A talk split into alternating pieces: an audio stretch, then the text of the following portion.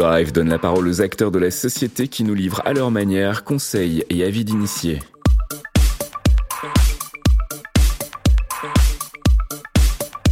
Ou c'est la discussion French Cloud. Bonjour à tous. Aujourd'hui, on se retrouve pour parler d'un sujet d'actualité qui n'a pas encore été traité sur notre chaîne Talk, à savoir la RSE, ou responsabilité sociétale des entreprises.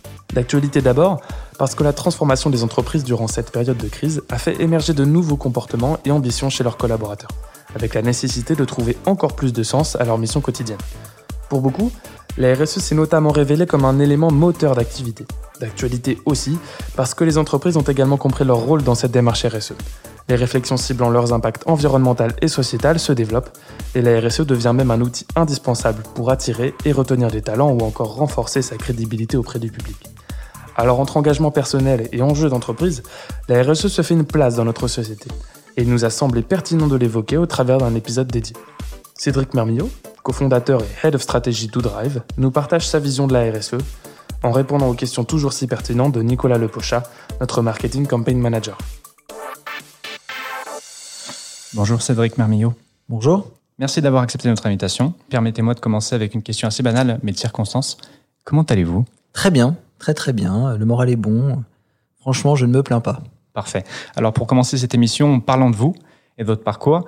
Vous êtes cofondateur et directeur général de la stratégie Sign et Identity to Drive. Sign qui correspond à une offre de signature électronique et Identity pour euh, la délivrance de certificats électroniques hautement sécurisés. Pourquoi cette appétence pour le secteur de la tech?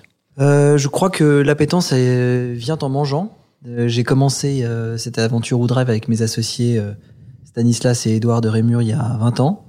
J'avais à, peine 25 ans et donc au fur et à mesure du temps, plus on, on s'intéresse au sujet et plus on est passionné. Donc la passion a poursuivi le parcours classiquement. Et c'est une passion qui vous suit encore. Qu'est-ce qui vous anime tant dans votre métier?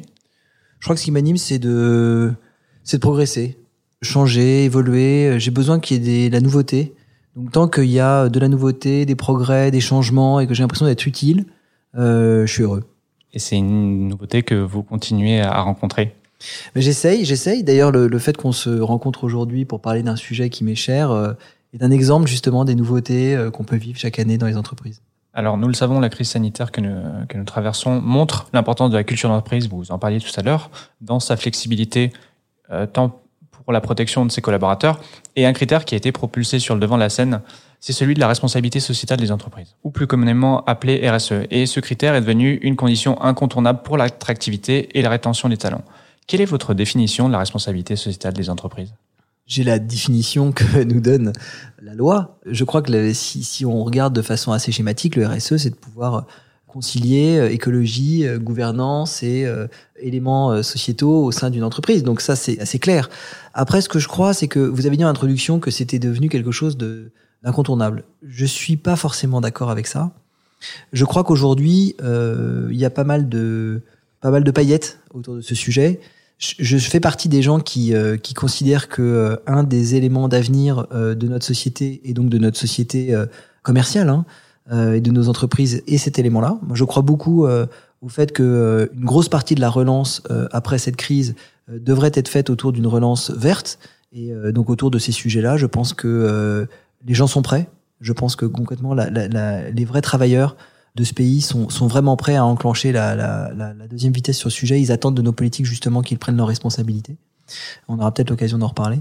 Donc je, je crois qu'il y a, il y a une vraie dynamique qui est en train de s'enclencher. En revanche, euh, il y a une dichotomie entre cette dynamique qui vient, euh, j'ai envie de dire, du peuple, c'est-à-dire de, bah de, de, de, tout le monde, hein, de, aussi bien dans les, dans, les, dans les villes que dans les campagnes. Tous les gens que, avec qui je peux discuter de ces sujets, je me rends compte qu'ils ont une vraie dynamique autour de ça et que cette dynamique, elle est porteuse euh, d'espoir, elle est porteuse d'emploi, euh, elle est porteuse de productivité, elle est porteuse de beaucoup de choses positives.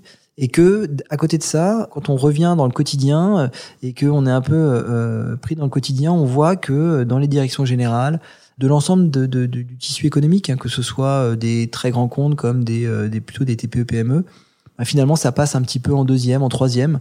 Alors quand on quand on parle de, de, de relance verte, euh, souvent je trouve que derrière, euh, ça, manque d'action, ça manque, c'est souvent des mots. Et donc je crois que le RSE est, est devenu, et c'est déjà quelque chose de positif, quelque chose qui existe, partout. On peut pas dire aujourd'hui à une entreprise ou à une direction générale ou RH, est-ce que vous avez une politique RSE et qui vous regarde comme de ronde flanc. Je crois qu'ils savent maintenant ce que c'est. Est-ce que c'est vraiment bien neuf? Je ne le crois pas. Et donc, je crois qu'il faut euh, mettre en place des initiatives, mettre en place des, euh, des obligations pour faire en sorte que cette transition se passe plus rapidement. Alors, euh, entre émissions de gaz à effet de serre, pollution de l'eau et des sols, épuisement des ressources naturelles, les conséquences écologiques et environnementales du numérique prennent de l'ampleur à mesure que le secteur se développe. Un chiffre éloquent, Selon le dernier rapport de l'Agence de l'environnement et de la maîtrise de l'énergie en 2019, près de 4% des émissions mondiales de gaz à effet de serre étaient imputables au numérique. Pensez-vous que l'aspect écologique du numérique est aujourd'hui un sujet majeur au sein des entreprises de la tech? Oui. Alors je pense que ces entreprises-là sont particulièrement sensibles à ces sujets pour plusieurs raisons. D'abord parce que, euh, comme vous l'avez dit, euh, l'impact euh, est très très fort. Le numérique c'est 4%. Alors pour donner un, ordre d'idée aux gens qui nous écoutent, tout le tout l'aviation civile c'est 2%. Donc c'est deux fois plus que toute l'aviation civile. Et pourtant qu'est-ce qu'on parle de la pollution des avions, les programmes qui ont été lancés par Airbus pour faire des biocarburants. Enfin bref. Il y a beaucoup, beaucoup, beaucoup de, de, de, sujets autour de ça, et pourtant on parle pas beaucoup du numérique. En revanche, euh, les euh, sociétés du numérique et de la tech qui euh, emploient un très grand nombre d'ingénieurs et de commerciaux, enfin de gens qui sont souvent assez jeunes et qui sont très au fait de ces sujets, se sentent du coup très concernés parce que se rendent bien compte que c'est quelque chose qui vient de l'ensemble de, de, des gens qui participent justement à cette, à cette industrie et que donc on doit faire quelque chose. Donc oui, la réponse est oui. Je pense que les entreprises de la tech et du numérique sont peut-être en avance sur la mise en place de, de politiques RSE innovantes et, et intéressantes. Maintenant, une fois qu'on a dit ça, on n'a pas dit grand-chose parce que ce que je vois, c'est que euh, y a beaucoup d'annonces.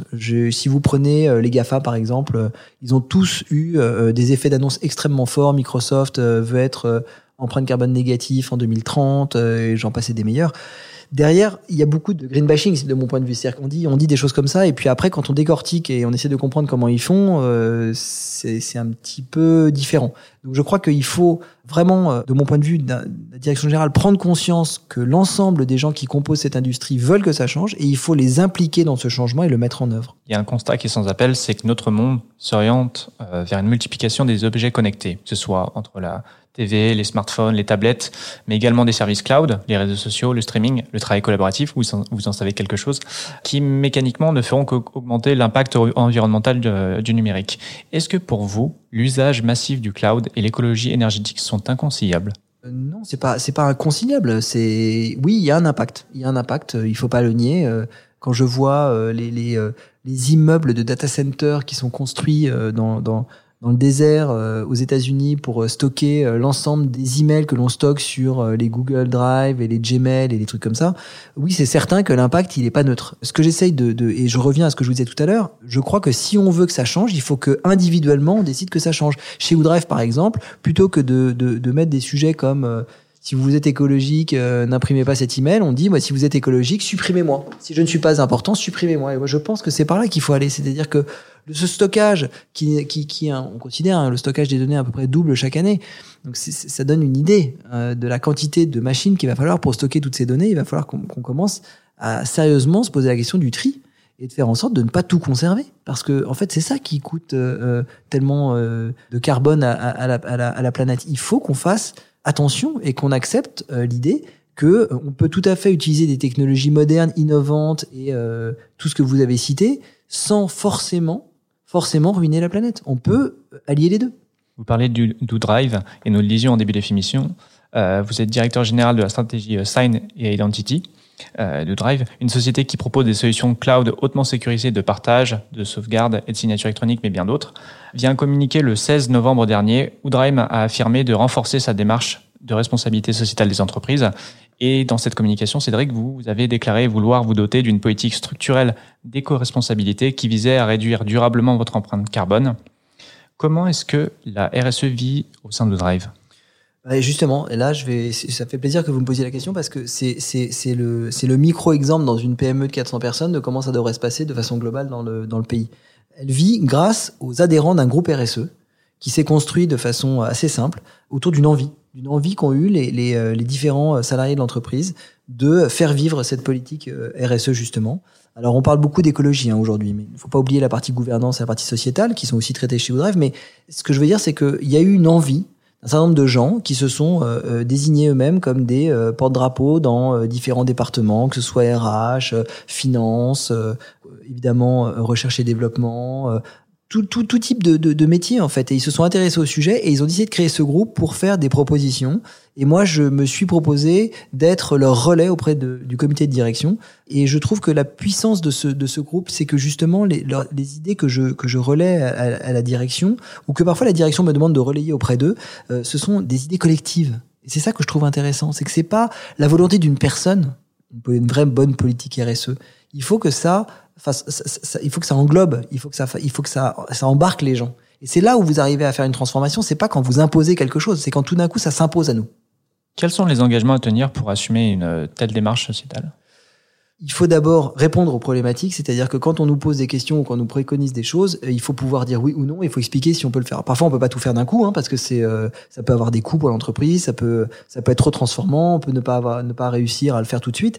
Mais il faut répondre. C'est-à-dire, il faut dire oui, ça, on peut le faire tout de suite. On est d'accord, on le met en œuvre, et puis on nomme des gens pour le mettre en œuvre, et puis après ça, non, parce que c'est trop tôt pour telle et telle raison. Donc, il faut un dialogue. Donc du coup, c'est comme ça qu'on met en marche des, plans d'action. C'est-à-dire qu'on fait des propositions, le groupe RSE fait des propositions chez Woodrive, et ensuite le, le comité de direction les étudie et en, dialogue avec, les, représentants de ce groupe, met en œuvre un certain nombre de propositions. Donc on y va par étapes. La première étape qu'on a faite chez Woodrive, qui était fondamentale, c'était de mesurer notre empreinte. On a mesuré notre empreinte. Notre empreinte, c'est à peu près 930 tonnes de CO2 par an. Donc on l'a mesuré grâce à l'ADEME, on a mesuré grâce à des entreprises extérieures qui nous ont audité, qui nous ont euh, tamponner cette, cette audit et qui nous ont permis ensuite de pouvoir compenser. Ça, pour moi, c'est la base. Mais qu'est-ce que ça veut dire? Ça veut dire que finalement, on a une tâche, hein, c'est notre, notre consommation, on va la nettoyer euh, en compensant. Mais ça, c'est le niveau de base. Mais c'est pas très intéressant. Le plus intéressant, c'est de dire, OK, maintenant que j'ai cette tâche, comment je fais pour la réduire? Parce que cette tâche, elle se, elle se reproduit chaque année. Donc, faut pas croire que juste que parce que vous payez un plan de reforestation ou de euh, quoi que ce soit, euh, vous, vous finalement vous êtes donné bonne conscience. C'est bien, parce que euh, on considère que 1% de, de l'empreinte carbone est compensé dans le monde. Donc ça vous ça vous donne une idée de, de déjà de ce que c'est moderne comme démarche. Mais mais pour nous ça suffit pas. C'est-à-dire que il faut montrer l'exemple bien au-delà de ça. Il va falloir mettre en place une politique structurelle de baisse de notre empreinte. Ça veut dire que euh, la croissance de, de, de, nos effectifs et de, nos, de notre chiffre d'affaires doit être inversement proportionnelle à la croissance de notre empreinte.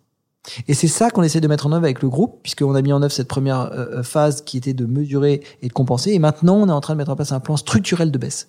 Vous sentez une ferveur chez les collaborateurs de Drive dans, dans ce projet? Oui, incontestablement. Et je crois que c'est positif pour tout le monde. Et c'est ce que j'essaie d'expliquer en étant euh, un peu l'intermédiaire entre les différents groupes qui s'intéressent à ça et surtout la direction. J'essaie de leur expliquer qu'il y a énormément d'aspects positifs dans, dans, dans ce qui est en train de se passer. D'abord parce que euh, globalement, on fait ça quand même pour une cause qui est juste, qui est quand même de sauver la planète. Et ça, je pense que personne ne peut dire qu'il n'est pas pour.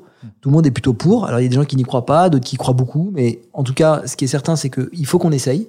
Donc ça, c'est plutôt une cause que, à laquelle tout le monde se, se, se rallie. Mais ce qui, ce qui est important, c'est qu'il y a vraiment quelque chose de fort qui est en train de se, se partager entre les collaborateurs et, euh, euh les, le, management. Et du coup, j'ai l'impression qu'on va arriver à des consensus très forts qui vont radicalement transformer notre façon de vivre l'entreprise. Donc, je crois sincèrement que non seulement c'est positif pour la planète, ça va être positif pour l'entreprise. Je pense que les gens qui travaillent dans ces, sur ces sujets-là sont très attachés à l'entreprise. Si si, si l'entreprise est, est fait vraiment ce qu'elle dit, c'est-à-dire qu'elle met en œuvre et c'est pas que du bullshit et qu'elle met en œuvre ces sujets-là et que et du coup elle est elle est euh, elle est clean vis-à-vis de la, la, la, confiance que met ce groupe RSE dans la direction. Si jamais on, tous ensemble on met en œuvre ces sujets, alors je pense que les gens vont s'attacher fortement à l'entreprise et c'est positif pour l'entreprise parce que ce qu'on veut justement c'est que les bonnes personnes restent, qu'on puisse les fidéliser, qu'on puisse travailler dans le temps avec eux parce que c'est ça la valeur d'une entreprise, c'est ces gens qui y travaillent. Et donc je pense que c'est un cercle hyper vertueux pour l'entreprise. Comment a émergé euh, cet attachement pour cette cause euh, de votre côté? C'est assez personnel. Moi, j'ai des gens autour de moi qui se sont beaucoup intéressés à ces sujets. Euh, Moi-même, j'étais, euh, je trouvais ça intéressant, mais j'étais je, j'étais très loin de, de, de, comprendre, de connaître. Euh, euh, donc, ça vient de plusieurs de plusieurs choses. J'ai demandé à, j'ai un groupe de, de, de de, de, copains avec qui on discute souvent de ces différents sujets. Et puis, je leur ai demandé de m'aider, donnez-moi des bouquins à lire, des trucs. Donc, j'ai commencé à me renseigner. J'ai lu quelques trucs. J'ai rencontré quelques personnes qui étaient vraiment complètement dedans et qui m'ont qui m'ont passionné. Et puis, je me suis fait mon opinion. Et puis après, une fois que j'ai fait ça, j'ai essayé de convaincre euh, mes associés. Les différents collaborateurs que je peux voir au Comex, au Codir, et je me suis rendu compte que euh, il fallait surtout pas que ce soit euh, mon idée en fait, surtout pas que ce soit moi qui porte ce sujet-là tout seul, parce que finalement c'est pas comme ça que j'envisage euh, l'écologie ou une transformation de l'entreprise. Donc j'ai eu l'idée de proposer avec les RH de créer ce groupe RSE, et c'est là que la dynamique s'est prise, et c'est ça qui est génial c'est que cette dynamique, c'est pas la mienne. C'est la dynamique euh, des collaborateurs, des collaboratrices de l'entreprise qui ont décidé de faire cette transformation-là. Donc moi, personnellement, je, je, comme tout le monde, bah, il y a beaucoup de sujets quand même aujourd'hui, il y a beaucoup de reportages, euh, il y a, y a beaucoup de choses. Il y, en a, qui a été assez euh, assez sublime là qui, qui vient d'être fait sur France 5 sur ces sujets-là. Il y a, y a, beaucoup beaucoup de choses à voir, donc on peut facilement se documenter. Si ça vous intéresse, vous allez sur n'importe quel podcast, plateforme, il y a des millions de choses à lire. Donc donc voilà, c'est venu assez naturellement, mais ce que je trouve vraiment super intéressant, c'est que j'ai l'impression aujourd'hui que, que, euh, que c'est pas du tout mon, mon sujet, c'est notre sujet chez vous. Eh bien, on vous souhaite euh, beaucoup de réussite en tout cas pour euh, le déroulement de, de, ce projet. Pour conclure, nous avons évoqué à de nombreuses reprises les impacts de la crise sur le RSE. Pensez-vous que le RSE est un vecteur de sortie de crise?